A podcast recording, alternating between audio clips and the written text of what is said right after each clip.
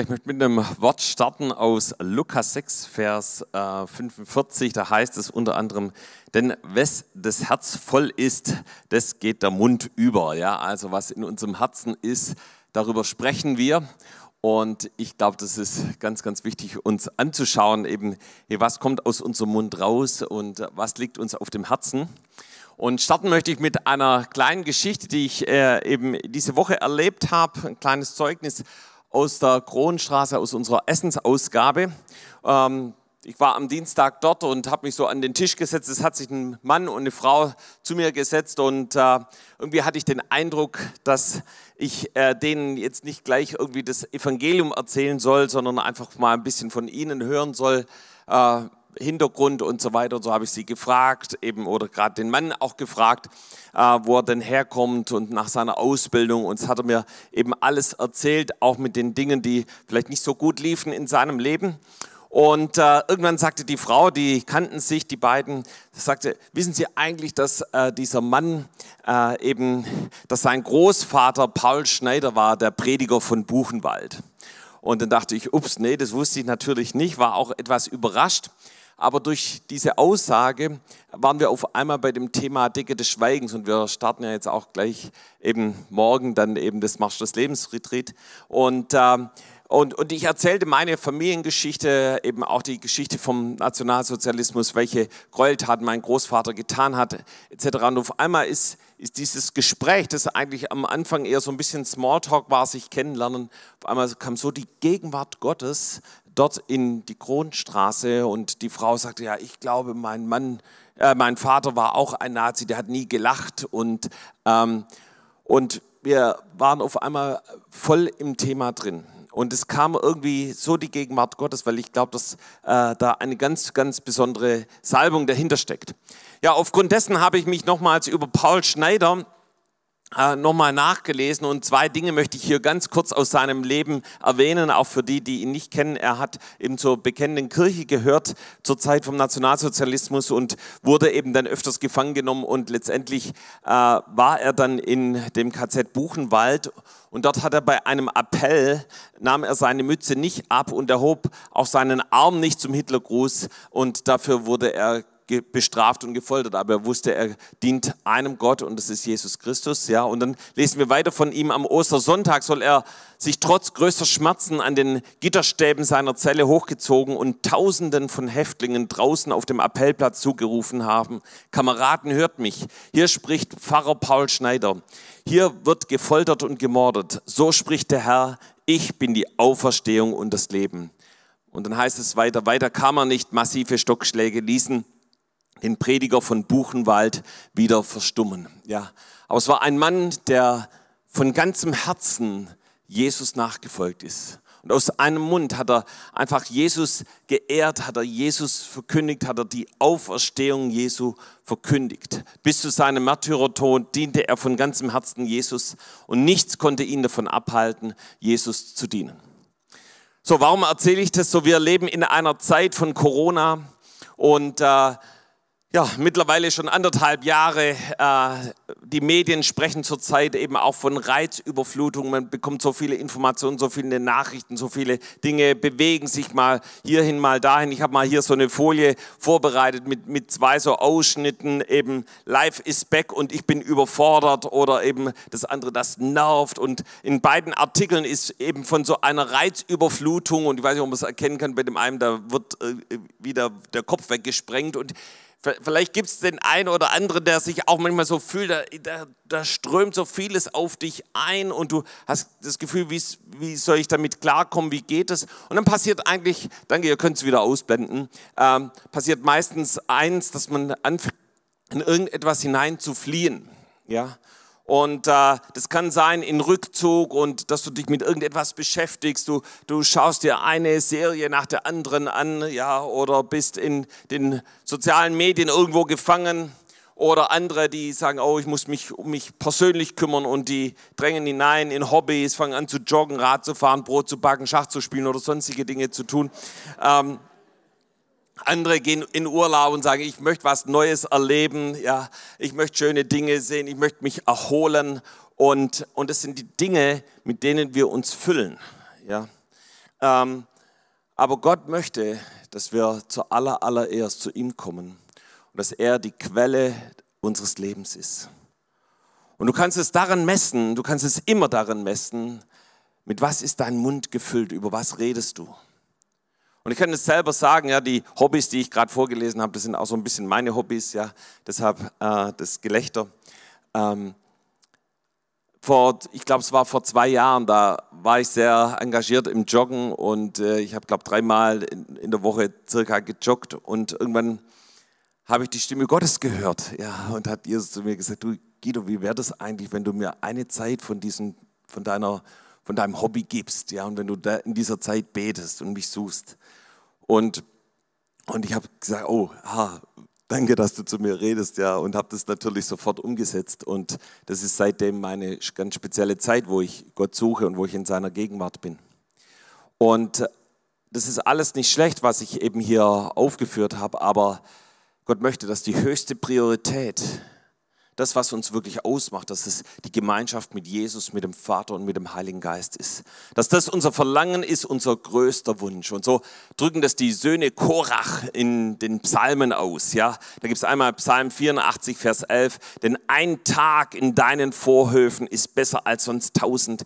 Ich will lieber die Tür hüten in meines Gottes Hauses, als wohnen in den gottlosen Hütten. Ja, da siehst du die Sehnsucht. Oder dann dieser bekannte Vers, Psalm 42, Vers 2, wie ein Hirsch lechzt nach frischem Wasser, so schreit meine Seele Gott zu dir. Und ich möchte fragen, hast du diese Sehnsucht in dir?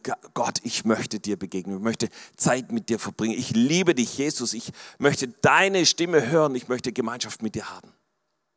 Und weißt du was? Der Teufel wird versuchen, das kaputt zu machen. Er wird versuchen, dich davon abzuhalten, Zeit mit Gott zu verbringen. Er wird versuchen, das zu verhindern, dass du deine Bibel aufschlägst und anfängst darin zu lesen. Das, das ist keine neue Masche seit Corona von ihm, sondern das macht er schon von Anfang an. Er hat äh, eben Adam und Eva dazu gebracht, eben die Gemeinschaft mit dem lebendigen Gott zu, zu, zu verhindern, ja, was dazwischen zu bringen mit Schuld und Sünde, ja. Genauso hat er auch versucht, eben, hat er genauso Jesus versucht und eben versucht, ihn eben zur Sünde zu verleiten. So preist dem Herrn, Jesus hat überwunden, ja. Und ebenso will er auch uns davon abhalten, wirklich am Herzen Gottes zu sein, da wo Gott wirklich ist. Aber es gibt eine Vielzahl von Männern und Frauen Gottes in der Bibel, die wirklich am Herzen Gottes gedient haben, die eine enge Herzensgemeinschaft mit Gott gesucht haben. So, da, da können wir anfangen mit Abraham. Ja, Jakobus 2, Vers 23 heißt es, so ist die Schrift erfüllt, die da spricht, Abraham hat Gott geglaubt und das ist ihm zur Gerechtigkeit gerechnet worden. Und er wurde ein Freund Gottes genannt. Ja, also Abraham war nicht irgendjemand, war nicht nur irgendein Glaubensheld, sondern er hatte, war ein Freund, er lebte in Freundschaft mit dem lebendigen Gott. Wir lesen von Mose und Josua in 2. Mose 33, Vers 11. Der Herr aber redete mit Mose von Angesicht zu Angesicht, wie ein Mann mit seinem Freund redet. Kannst du dir das vorstellen? Von Angesicht zu Angesicht, wie mit einem Freund. Ja, das ist eben wie wenn jetzt hier Frank mit Günther reden und Gemeinschaft haben. So war das Mose und der lebendige Gott. Ja, die haben miteinander getalkt. Die hatten Beziehung und Gemeinschaft. Und ich glaube, da gab es jemand, den hat es voll angemacht. Und es war Josua. Ja, deshalb lesen wir in dem, in dem zweiten Teil dieses Verses, ja, ähm, aber sein Diener und Jünger Josua, der Sohn Nuns, wich nicht aus der Stiftshütte. Ja, der hat gesagt, boah, was der Mose erlebt, das will ich auch erleben. Ja, ich möchte auch so Gemeinschaft haben mit dem lebendigen Gott. So, äh, genauso lesen wir von Frauen. Ich habe gedacht, eine Frau muss ich jetzt hier auch mit reinbringen, ja. Ähm, obwohl es da viele in der Bibel gibt, die genauso eine Herzensbeziehung zu Jesus hatten. Ich habe jetzt mal die Hannah ausgewählt aus 1 Samuel 1, Vers 10 und 11. Und die war von Herzen betrübt. Ja, warum? Weil sie kein Kind bekommen hat. Ja, und Jahr für Jahr ist sie bloßgestellt worden. Ja, und es hat was mit ihr gemacht. Aber irgendwann hat sie eine Entscheidung getroffen und vielleicht triffst du heute eine Entscheidung, den Unterschied zu machen. Heute die Entscheidung, Gott zu suchen, wirklich zu suchen. Sie war von Herzen betrübt und betete zum Herrn und weinte sehr und sie sagt dann das, was ich mir immer gewünscht habe, einen Sohn. Jesus, wenn du, Gott, wenn du mir einen Sohn gibst, den werde ich dir wieder zurückgeben. Ja. Und auf einmal ist Gott auf sie eingestiegen. So wir lesen von David in 1 Samuel 30, Vers 6. Und David geriet in große Bedrängnis, weil Leute ihn steinigen wollten. Denn die Seele des ganzen Volkes war erbittert, ein jeder wegen seiner Söhne und Töchter. Aber David stärkte sich in dem Herrn, sein Gott. Die Geschichte musst du, mir, musst du dir mal zu Hause lesen. Ja? Er war äh, also im Krieg unterwegs und er kommt irgendwie siegreich zurück, aber er merkt, dass eben, äh, eben zu Hause das Lager überfallen wurde und seine Frauen und eben die Frauen aller anderen wurden weggeführt, wurden gefangen genommen. Und dann war das ganze Volk verbittert gegen, gegen David. Ich weiß nicht, ob du schon mal mit Leuten zu tun hattest, die verbittert waren. Ja? Das ist nicht angenehm. Und was macht er? Er geht zu dem lebendigen Gott. Ja. Und er stärkte sich in dem Herrn. Und auf einmal, ich, ich, da fällt, manchmal, fällt mir manchmal so ein bisschen was dazwischen, aber das ist einfach das, was Gott tut. Ja. Auf einmal schließen sie sich wieder David an und sie holen sich ihre Frauen und das andere Volk und was erbeutet wurde wieder zurück. Ja. Männer am Herzen Gottes.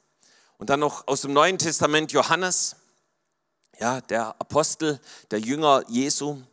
Wir lesen von ihm Johannes 13, Vers 23 und 25. Es war aber einer unter seinen Jüngern, den Jesus lieb hatte. Der lag bei Tisch an der Brust Jesu. Und dann Vers 25, da lehnte er sich an die Brust Jesu und fragte ihn, Herr, wer ist's? Und das ist die Geschichte eben von Johannes eben bei dem letzten Abendmahl, bei dem Pessachfest, ja. Und ich weiß nicht, ob, ob du das kennst, dass wenn du jemand was fragen willst, und so ging es Petrus, er wollte Jesus was fragen, was unangenehm war. Und dann fragst du, dann weißt du, okay, wenn ich denjenigen was fragen will, ja, aber da gibt es jemand anders, der kennt den so richtig gut. Dann sagst du, könntest du ihn bitte fragen, das und das, ja. Und so war das da. Ja. Petrus sagt, ja, Johannes, komm, auf geht's. Ja, frag mal Jesus, wer ist es? Wer wird, wird ihn verraten? Und verleugnen. Und äh, ja, Johannes war wirklich am Herzen von Jesu und er hat ihn das auch fragen können. So, die Liste lässt sich bestimmt fortsetzen. Und ich glaube, manchmal haben wir so falsche Vorstellungen von Menschen, von Männern, von Frauen, die viel Zeit mit dem Herrn verbringen, die ihre Nähe suchen und Gemeinschaft mit ihm haben. Manchmal haben wir so Vorstellungen, das sind so komplett verweichlichte Mimosen, die nichts, zu nichts anderem fähig sind und deshalb eben Zeit im Gebet verbringen. Aber wenn wir hier diese Liste der obrigen Männer und Frauen anschauen, dann sehen wir genau das Gegenteil. Wir haben von Mose gelesen, der war der Befreier des Volkes Israel, der das Volk aus 400 Jahre Gefangenschaft und Sklaverei erlöste. Wir haben von Josua gelesen, ja, der eben das ähm, Volk in das verheißene Land hineingeführt hat. Der erste, der das Land eingenommen hat, ja, durch den Jordan durchging, Jericho besiegte und eben viele andere Siege äh, äh, ähm, erlebte. Wir haben von David gelesen, ja, der König, der das Land einnimmt und die Feinde besiegt und ein leidenschaftlicher Anbeter ist. Wir haben von Johannes, dem Jünger gelesen am Herzen Jesu, der das Evangelium und drei Briefe und die Offenbarung geschrieben hat. Und vielleicht können wir irgendwann von dir lesen, vermutlich nicht in der Bibel, ja, aber irgendwo anders, ja. Äh, hey, und du hast Gott gesucht, warst an seinem Herzen und Gott fing an, dich zu gebrauchen und äh, Gott fing an, mit dir neues Land einzunehmen. Und wir wollen heute einen von diesen Männern so ein bisschen genauer unter die Lupe nehmen und schauen, was hat ihn gekennzeichnet, was war seine Herzensbeziehung, wie sah das aus? Und zwar den Johannes, den ich ganz zum Schluss genannt habe. So, Johannes ist ein hebräischer Name. Johannan bedeutet Gott ist gnädig. Und das erste, von dem wir hören von Johannes, ist seine Berufung. Ja, und äh, er wird von Jesus berufen als Jünger und ich lese es kurz vor in Markus 1, Vers 19 und 20. Und als er ein wenig weiter ging, sah er Jakobus, den Sohn des Zebedeus und Johannes, seinen Bruder, wie sie im Boot die Netze flickten. Und alsbald rief er sie und sie ließen ihren Vater Zebedeus im Boot mit den Tagelöhnern und folgten ihm nach. Ja, das heißt, Jesus kommt eben ja, zuerst zu Petrus und äh, äh, seinem Bruder und dann eben zu Johannes und äh, Jakobus und ey, sag, komm, folge mir nach. Und weißt du, Johannes lässt alles hinter sich. Und es war nicht einfach nur so. Wir lesen von seinem Vater Zebedeus öfters in der Bibel. So, er war ein wohlhabender, mittelständiger Unternehmer, der sogar Angestellte hatte. Ja, hier haben wir gerade gelesen von Tagelöhnern. Also es war ein erfolgreicher Mann. Und man wusste, okay, der Johannes und Jakobus, die werden so wahrscheinlich irgendwann in den Fußstapfen treten. Wir lesen genauso von der Mutter von Johannes, dass sie eben genauso Jesus nachgefolgt ist und sogar bei der Kreuzigung dabei war. Und Johannes war bereit, all diese Sicherheiten hinter sich zu lassen und Jesus als die Nummer eins in seinem Leben anzuerkennen und ihm nachzufolgen und als sein Jünger zu leben. Und das hatte, ich glaube, das hat Jesus zutiefst berührt, diese Haltung, diese, ja, ich, ich bin bereit, alles loszulassen. Und ähm, wir lesen in der, in der Bibel auch darüber, dass Menschen von Gott berufen und auserwählt werden. Ja, in Matthäus 22, Vers 14 heißt es, es sind viele, die berufen sind, aber wenige sind auserwählt. Und Johannes gehörte zweifellos zu denen, die Jesus für spezielle Situationen und Aufgaben auserwählt hat. Also nicht nur berufen, sondern auch auserwählt hat. Johannes gehört zu denjenigen, die von Jesus zum inneren Kreis der Jünger erwählt wurden. Johannes war mit dabei, als die Tochter des Jairus auferweckt wurde. Ja, Markus 5, Vers 37. Und er ließ niemanden mit sich gehen als Petrus und Jakobus und Johannes, den Bruder des Jakobus. Und dann weckt er die, das tote Mädchen wieder auf. So als Jesus auf den Berg der Verklärung geht, da lesen wir in Markus 9, Vers 2, und nach sechs Tagen kam Jesus, nahm Jesus mit sich Petrus, Jakobus und Johannes und führte sie auf den hohen Berg, nur sie allein. Und er wurde vor ihnen verklärt und wir wissen, wie Mose und Elia ihnen erschienen und wie Gott vom Himmel sprach, das ist mein geliebter Sohn. Hey, das waren ganz spezielle Situationen, wo Johannes eben mit dabei war, wo Gott ihn auserwählt hat. Auf dem Ölberg, als Jesus über die Endzeit spricht, lesen wir in Markus 13, Vers 3 und 4. Ja, da heißt es, und als er auf dem Ölberg saß gegenüber dem Tempel, fragten ihn Petrus, Jakobus und Johannes und Andreas, als sie allein waren, sage uns, wann wird das geschehen, wann wird das Zeichen sein, wenn das alles vollendet werden soll. Ja, das heißt, äh, Jesus hat speziell die vier darüber gesprochen, eben was in der Endzeit passieren wird. Dann gab es einen Auftrag, den hat nur Petrus und Johannes bekommen. Das Passalam zu bereiten. Lukas 22, Vers 8. Und er sandte Petrus und Johannes und sprach, geht hin und bereitet uns das Passalam, damit wir es essen. So, das war kurz vor der Kreuzigung Jesu. Das war etwas, wo, was Jesus ganz wichtig war, äh, eben weil es ein prophetisches Bild war für seine Kreuzigung, für sein eigenes Opfer am, am Kreuz zu sterben. Und dann eben auch kurz vor der Kreuzigung im Garten Gethsemane, Markus 14, Vers 33. Und er nahm mit sich Petrus und Jakobus und Johannes und fing an zu zittern und zu zagen. Und ihr kennt die, diese Bibelstelle, wo es darum geht, Gott, kann dieser Kelch an mir vorübergehen, aber nicht mein Wille, sondern dein Wille geschehe. Und Johannes gehörte zu denjenigen, die, die Jesus auch in dieser schwierigen Zeit ganz eng an sich ranließ und mit ihnen weiterging. Und ganz speziell von Johannes lesen wir, dass er der einzige Jünger war, der bei der Kreuzigung Jesu anwesend war. Es war der einzige Jünger, zu dem Jesus noch am Kreuz gesprochen hat. Ja, Johannes 19, Vers 26, 27, als nun Jesus seine Mutter sah und bei ihr den Jünger, den er lieb hatte, und das ist Johannes, spricht er zu seiner Mutter, Frau, siehe, das ist dein Sohn. Danach spricht er zu dem Jünger, siehe, das ist deine Mutter. Und von der Stunde an nahm sie der Jünger zu sich. Ja, das heißt, Jesus kümmert sich um die Versorgung seiner Mutter. Und wem vertraut er die Versorgung seiner Mutter an? Dem Johannes. Ja, sagt Johannes, ey, bitte kümmere dich um meine Mutter. Und mit Johannes geht es dann noch viel, viel weiter. Wir lesen dann in der Apostelgeschichte von ihm, na klar war er dabei, als der Heilige Geist kam aber auch in Apostelgeschichte 3, als der gelähmte Mann am Tempel geheilt wurde, ja, Petrus und Johannes waren da gemeinsam unterwegs und sie äh, heilen eben dann den Gelähmten. In Apostelgeschichte 8 werden auch Petrus und Johannes gesandt nach Samarien, wo Philippus schon unterwegs war und sich viele, viele Menschen bekehrt haben, angefangen haben zu glauben und ähm, Petrus und Johannes wurden dorthin geschickt und dass sie den Heiligen Geist empfingen und der Heilige Geist kam mit Kraft und Macht. So, Johannes war derjenige, der fünf Bücher hier der Bibel geschrieben hat. Einmal das Johannesevangelium. Und weißt du, das Johannesevangelium enthält Johannes 3, Vers 16. Und meiner Meinung nach ist es einer der bekanntesten Bibelverse der Bibel. Ja, denn also hat Gott die Welt geliebt, dass es seinen eingeborenen Sohn gab, damit alle, die an ihn glauben, nicht verloren werden, sondern das ewige Leben haben. Er hat die drei Johannesbriefe geschrieben und auch die Offenbarung.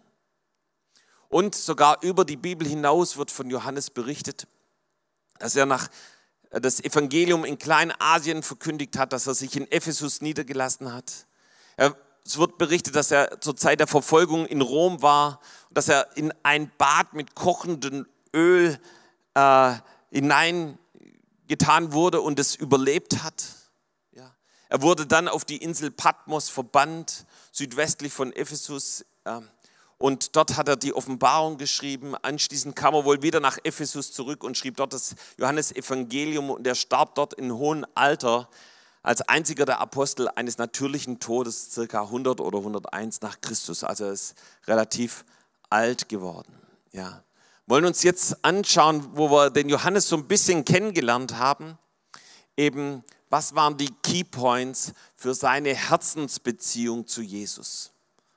Und das Erste, was ich dir weitergeben möchte, er nahm den Ruf in die Jüngerschaft an. Wir haben davon gelesen, eben wie Jesus zu Johannes, Jakobus, Andreas und Petrus kam. Und wie er sie von den Fischernetzen weg in die Nachfolge ruft. Und alle und auch Johannes nahmen den Ruf an. Und damit hat er die höchste Priorität in seinem Leben Jesus gegeben hat gesagt, ja, Jesus, ich folge dir nach. Jesus, ich vertraue dir, ich vertraue dir meine Zukunft an.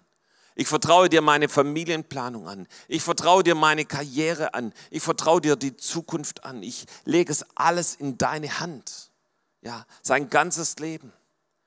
Und ähm, das war nicht einfach nur eine Entscheidung, die er dort eben hier am See Genezareth getroffen hat, sondern das war etwas, was er in seinem Leben umgesetzt hat. Er ist tatsächlich Jesus nachgefolgt. Von einem Fischer wurde er zu einem Jünger Jesu.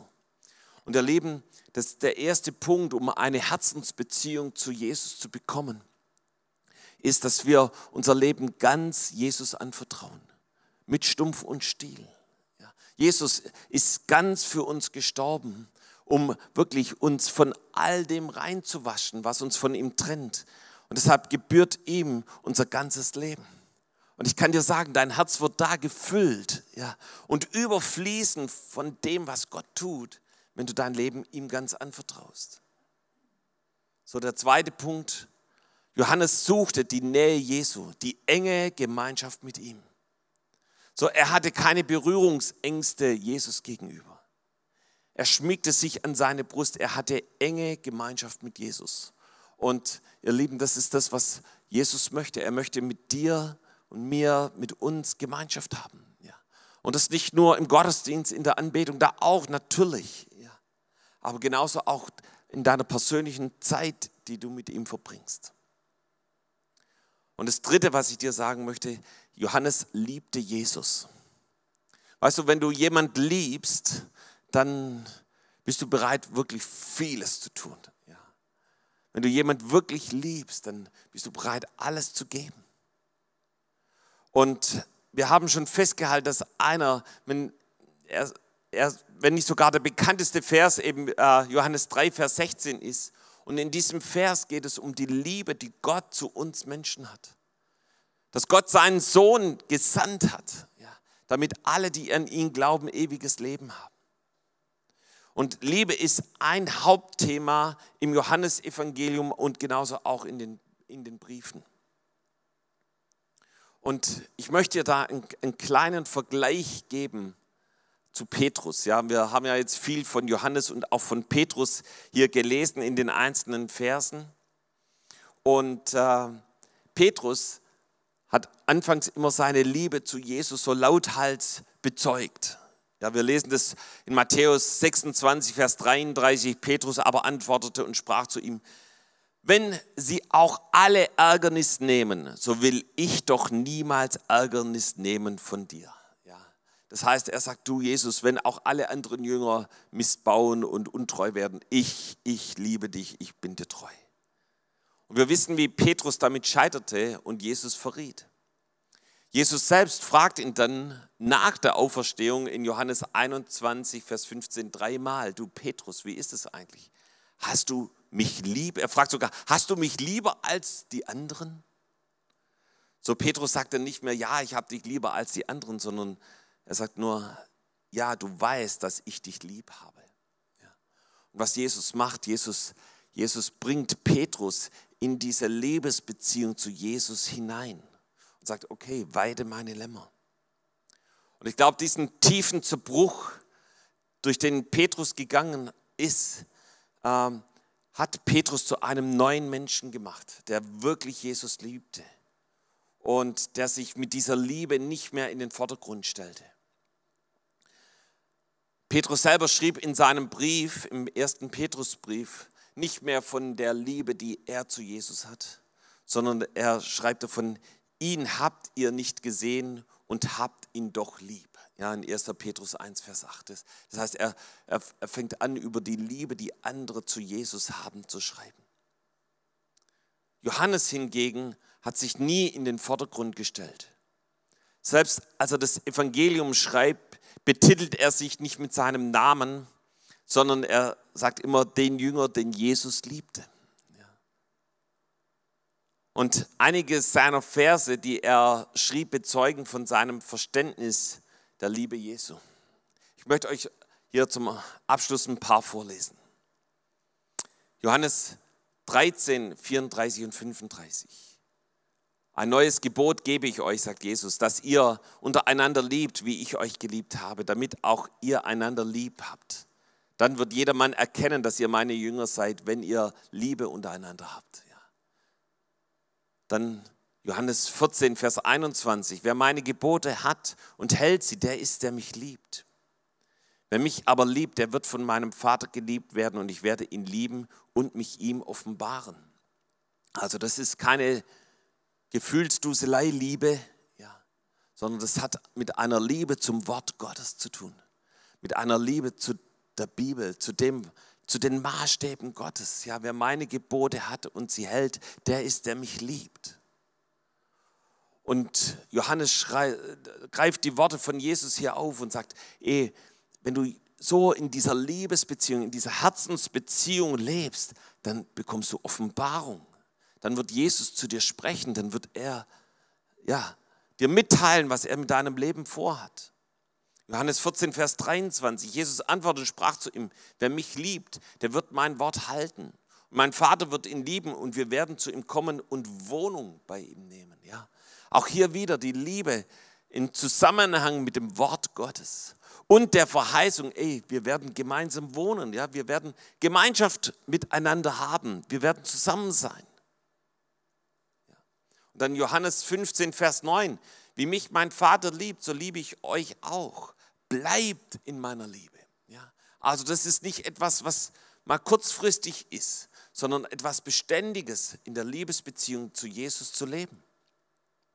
Und dann eben 1. Johannes 3, Vers 16. Daran haben wir die Liebe erkannt, dass er sein Leben für uns gegeben hat.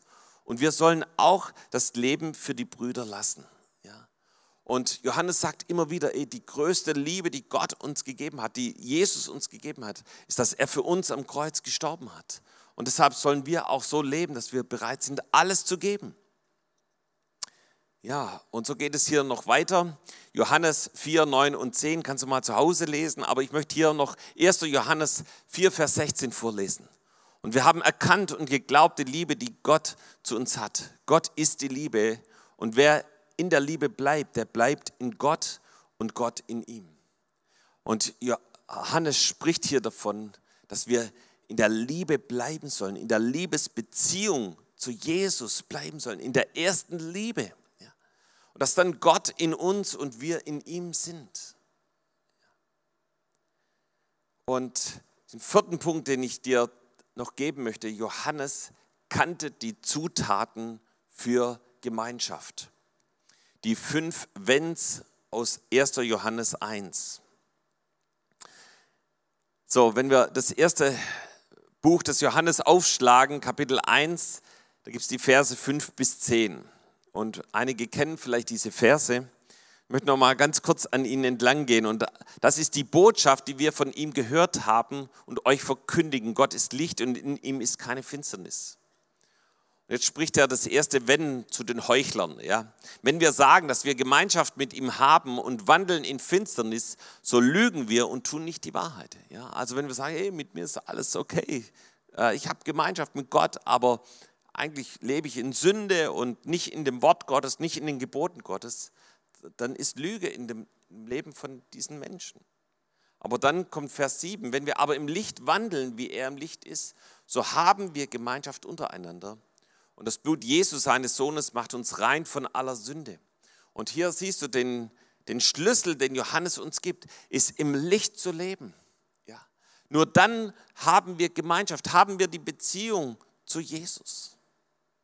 Das heißt, dass wir transparent sind. Gott möchte nicht, dass wir scheinheilig sind. Er sagt es nochmal hier im Vers 8, wenn wir sagen, wir haben keine Sünde, so betrügen wir uns selbst und die Wahrheit ist nicht in uns. Und er betont wieder die Ehrlichkeit in Vers 9. Wenn wir aber unsere Sünden bekennen, also ehrlich sind, es vor jemand anderen aussprechen, ist Gott treu und gerecht, dass er uns die Sünden vergibt und reinigt uns von aller Ungerechtigkeit und macht uns fähig, in der Gemeinschaft, in der Beziehung mit dem lebendigen Gott zu leben. Und weißt du, die Bibel spricht so viel von Verheißungen, wenn wir so am Herzen Gottes sind wenn die Beziehung zu Jesus nicht irgendwas ist, was traditionell und technisch geworden ist, sondern wenn wir ihn von Herzen suchen. Gott sagt, dass wir ihn finden werden. Gott sagt, dass äh, er uns antwortet. In Jeremia 33, Vers 3 lesen wir, dass Gott uns antwortet und kundtun will die großen und unfassbaren Dingen, von denen wir noch keine Ahnung haben, von denen wir noch nichts wissen. Und weißt du, ich möchte dir zum Abschluss noch vier ganz praktische Tipps geben. Und wenn du die mitnimmst, wäre schon richtig cool hier. Ja? Also, wie kann ich in dieser Herzensbeziehung zu Jesus leben? Wie kann ich am Herzen Gottes sein, dass er mir wichtiger ist als alles andere in meinem Leben? Und ich glaube, Jesus möchte, dass wir so zu ihm fliehen, nicht in irgendwas anderes hinein, sondern zu ihm, zur Quelle kommen. Der erste Tipp ist, Stell sicher, dass dein Leben Jesus gehört und du ihn in dein Leben eingeladen hast. Ja, das war die Berufung von Johannes, wo er gesagt hat, ich folge Jesus nach. Dass du ihn kennenlernst, auch da, wo du ihn noch gar nicht kennst, du hier bist und du kennst ihn vielleicht noch nicht oder bist von ihm weggegangen, komm zu ihm zurück. Das Zweite, was eben wir gerade hier auch gelesen haben, lebe im Licht. Gib jede Form der Heuchelei, Doppelleben, Scheinheiligkeit auf. Bekenne vor einer anderen Person deine Sünden. Ja. Hey, das hat, wow, das war die absolute Befreiung in meinem Leben. Und wenn du, wenn du magst, da ist noch Schuld und Sünde in deinem Leben, dann, dann setz es direkt nach diesem Gottesdienst um. Und wir haben hier Beter in dem Nachbargebäude, die, die warten auf dich, dass du zu ihnen kommen kannst und deine Sünden bekennen kannst. Sagen, ja, ich möchte heute im Licht leben. Ich möchte nicht mit Schuld und Sünde nach Hause gehen und getrennt von Gott leben. Dann als dritten Tipp, reserviere immer vor der kommenden Woche Zeiten mit Jesus. Weißt du, wenn du jemand liebst, und wir haben hier viel von Liebe gehört, dann, dann, dann ist es dir wichtig, mit dieser Person zusammen zu sein, Gemeinschaft zu haben. Und du lässt es nicht einfach nur auf dich zukommen. Ja, jetzt gucken wir mal, vielleicht klappt es ja diese Woche sondern du reservierst einen Termin. Du machst einen Termin mit Jesus. Ja. Am besten jeden Tag, vielleicht einmal in der Tag, einmal in der Woche auch noch ein bisschen länger, ja. Und du, du sagst so, das ist mein Termin mit Jesus, da werde ich, da möchte ich meine Liebesbeziehung zu Jesus pflegen. Da bin ich im Gebet. Da schlage ich das Wort Gottes auf und möchte den Liebesbrief, den Jesus an mich richtet, lesen. Und du fängst an, mit anderen darüber zu reden. Oh, weißt du, was Jesus heute zu mir geredet hat? Ich habe dieses Wort gelesen und es hat zu mir gesprochen. Gott hat zu mir gesprochen. Und das ist das, was das Wort Gottes sagt. Denn wenn das Herz voll ist, das geht der Mund über. Ja, mit dem, was du im Herzen gefüllt bist, da fängst du an, darüber zu reden. Ja. Und der vierte Tipp ist, bleibe in der Liebe. Ja, das gebe ich dir direkt von Johannes weiter. Ja, bleibe in dieser beständigen Liebesbeziehung zu Jesus. Achte darauf, dass diese Liebesbeziehung durch nichts und niemand zerstört wird. Und, ähm, und ich glaube, dass Jesus uns neu ruft an sein Herz, Gemeinschaft mit ihm zu haben. Und ihr Lieben, mich hat Jesus vor 14 Jahren dazu gerufen, bei einer Gebetskonferenz. Habe ich angefangen, Gott nochmal ganz neu zu suchen. Ja, ich war schon lange Christ, fing an, ja, drei Stunden zu beten, einmal in der Woche, ja, neben meinen normalen Gebetszeiten und er ist mir begegnet. Und es war wirklich von Herzen. Und ihr Lieben, ich kann nicht von dem leben, was vor 14 Jahren passiert ist, sondern ich lebe von dem, wo Gott heute zu mir redet, ja, wo ich ihm heute begegne. Und ich bin so dankbar, dass ich das damals getan habe, weil das hat mich freigesetzt und Jesus ist mir begegnet und er hat mich gerufen in den Dienst, auch als Pastor. Und er hat mir damals was gezeigt und eine Lektion gelernt, dass der Dienst am Herzen Gottes das Wichtigste ist vor allem anderen. Und ich glaube, jetzt ist die Zeit, wo Jesus uns dazu ruft, wo er dich ruft. Und ich möchte sagen, er möchte Gemeinschaft mit dir haben. Er liebt dich. Er ist auf diese Erde gekommen, um dass du und ich in dieser Liebesbeziehung zu ihm leben können. Ist das nicht eine gute Botschaft? Amen. Komm, lass uns gemeinsam aufstehen.